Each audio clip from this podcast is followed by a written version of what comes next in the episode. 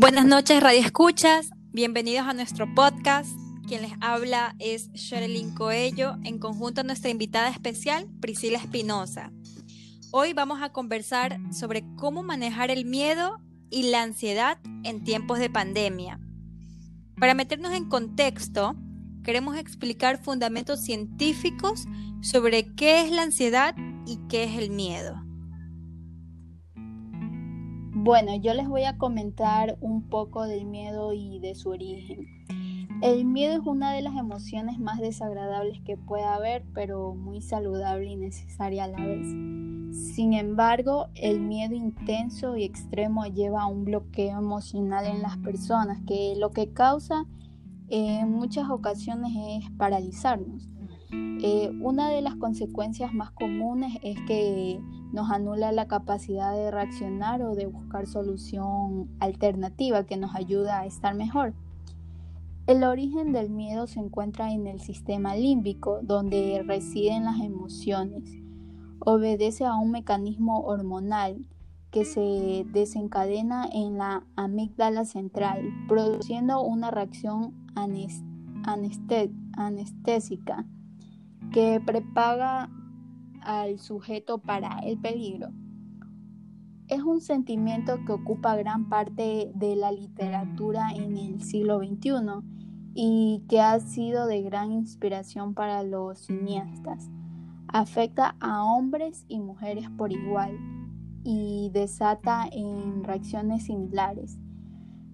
Miedo a lo desconocido, miedo a la vejez, a la enfermedad, a la pobreza, al ridículo. Sin embargo, se produce una coincidencia en las opiniones que, dicen, que dicen que detrás de cada miedo o temor subsiste el miedo a la muerte. Apoyándome en la introducción de Priscila, eh, debo recalcar que el miedo y la ansiedad van de la mano. Básicamente, la ansiedad es la preocupación y miedo intenso y continuo ante situaciones que enfrentan las personas cotidianamente. Y básicamente nuestro cuerpo crea un mecanismo defensivo que se reduce en la sensación de la ansiedad. Es prácticamente un escudo o acto que forma nuestro cuerpo como autodefensa. No se conoce la causa de la ansiedad, pero incluyen factores como la genética, la biología, química del cerebro y el estrés, y del rol que presenta el ser humano ante la sociedad. Considero que todos en algún momento de nuestra vida hemos percibido ansiedad, ya sea por una entrevista laboral o por factores comunes que son o no percibidos de la misma forma por cada individuo. Para poder profundizar más en el tema, les voy a charlar acerca de uno de los estudios que más llamó mi atención, que fue la frecuencia con, la que usan modelos de animales para investigar las emociones del miedo en, nosotros, los seres humanos. Eh, pero la pregunta es, ¿teme un ratón del mismo modo que una persona? Para comprobarlo, los científicos analizaron el comportamiento y la actividad cerebral de uno y otro en las situaciones de peligro. Los animales suelen responder a las amenazas de modos similares a, los humanos. Si se avecina un peligro, uno que otro manifiesta un reflejo de sobresalto, potenciado por el miedo en un entorno inseguro, los roedores vacilan a la hora de buscar comida, conducta que se interpreta como una señal de miedo. Se hallan en un conflicto entre aproximadamente y aproximación y evitación. Los investigadores utilizan juegos de ordenador para observar la respuesta de las personas ante el peligro. Este, en, humanos y ratones, áreas del cerebro eh, equiparables rigen la conducta en estas situaciones. En esas situaciones.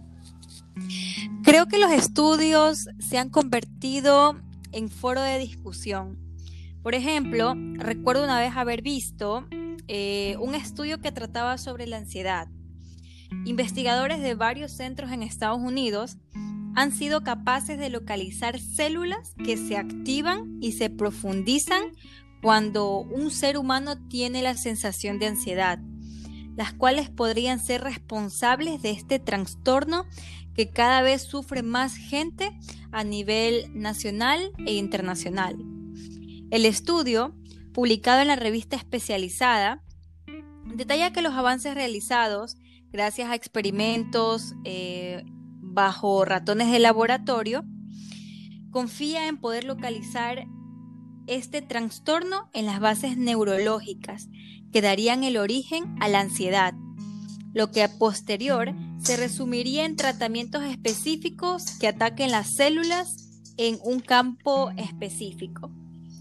Si tú conoces a alguien con miedo o ansiedad continua, lo más probable es que se enfrenten eh, los siguientes escenarios sensación de nerviosismo, agitación, tensión, pánico, peligro inminente, que el ritmo cardíaco la mayor eh, parte se acelere, una respiración hiperventilada, sudoración, temblor, una sensación de debilidad o cansancio físico, problemas para concentrarse o incluso para pensar en cosas básicas, y finalmente la conciliación tardía del sueño.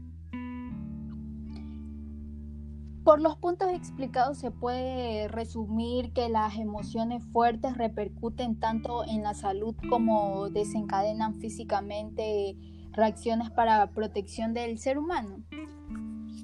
Como momento de conciencia o reflexión, eh, relacionando el tema en mi vida personal, Puedo dar razón que la ansiedad ha sido nuestro compañero de vida en estos meses de cuarentena y post-cuarentena, por el temor continuo que sienten las personas cuando salen de sus hogares, la constante agitación de tener que usar gel y todas las medidas preventivas y de no olvidarse cuando se toca alguna superficie, el pánico cuando alguien estornuda o no respeta el distanciamiento y demás. Sin embargo, esto no significa que no la podamos manejar. Aquí interviene el sentido de responsabilidad de cada individuo para evitar así la propagación del virus y la intervención de las mejores mentes científicas para tratar de aniquilar el virus antes que el cuchillo se voltee. Es imposible hablar de otro tema, es imposible pensar en otra cosa que no sea el coronavirus.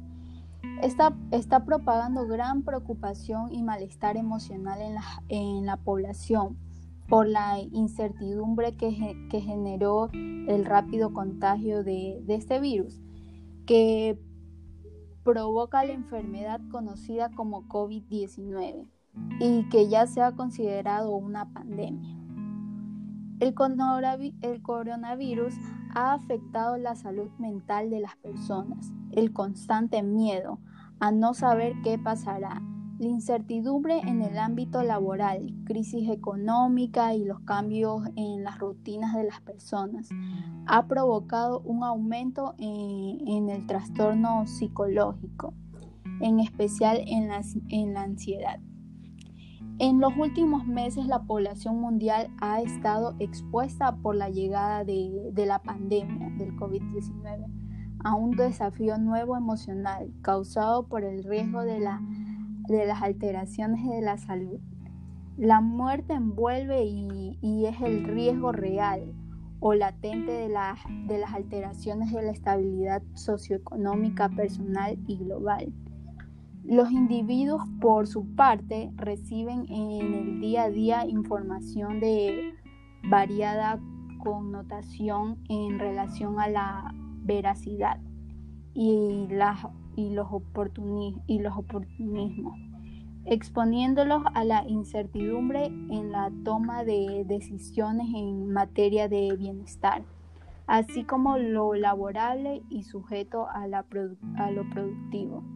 En el esquema dental, esto está sucediendo con paciencia, empleados, proveedores y los propios profesionales. la reacción generalizada que trae esta mirada de estímulos amenazantes es el miedo, donde se dan de forma secundaria otra expresión. Muchas gracias, Radio Escuchas. Esperamos contar con su apoyo en el siguiente episodio. Espero que este pequeño podcast les haya servido para poder, más que todo, eh, responder inquietudes sobre cómo enfrentar el miedo y la ansiedad en tiempos de pandemia, más que todo los fundamentos científicos, porque cabe recalcar que todo tiene una explicación, nada se puede sustentar de forma empírica. Muchas gracias y buenas noches. Bueno, un gusto, buenas noches.